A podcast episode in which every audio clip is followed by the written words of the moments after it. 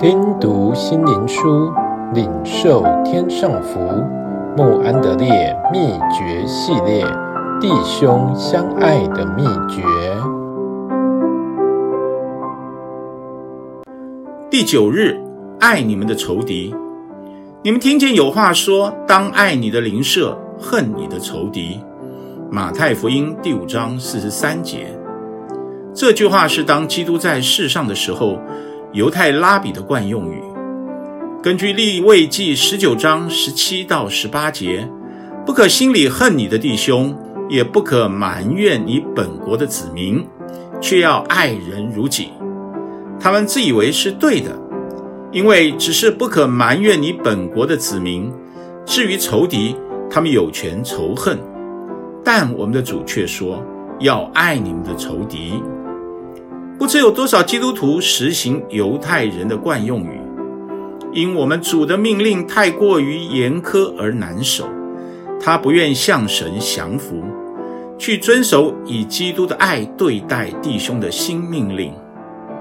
请相信，这爱能影响我们四周的人，甚至仇敌在内。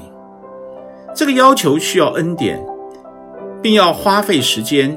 经历折磨，并要付上诚挚祷告的代价。当我在开普敦为主工作时，遇见在乌斯托克英语教会担任联络事务的德籍执事，他每晚接教一班十到十二位出信的非洲卡菲尔人。一次，他在教导爱仇敌的事时，他问一个人有没有仇敌，回答是有。谁？分个人。原来卡菲尔视分个人为狗。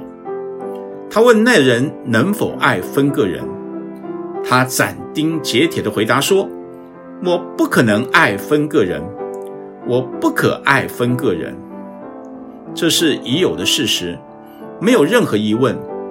因此，他不被允许领受圣餐。他回去思想一夜。第二天的回答仍是不可能去爱分个人。他没有参加教会，但仍然继续参加那个初信造就班，但显然的不改初衷，直到他的脸反射出光芒，说：“现在我能爱分个人。”神已垂听他长久以来的祷告，借着在祷告中领受基督爱的能力。是爱仇敌的唯一途径。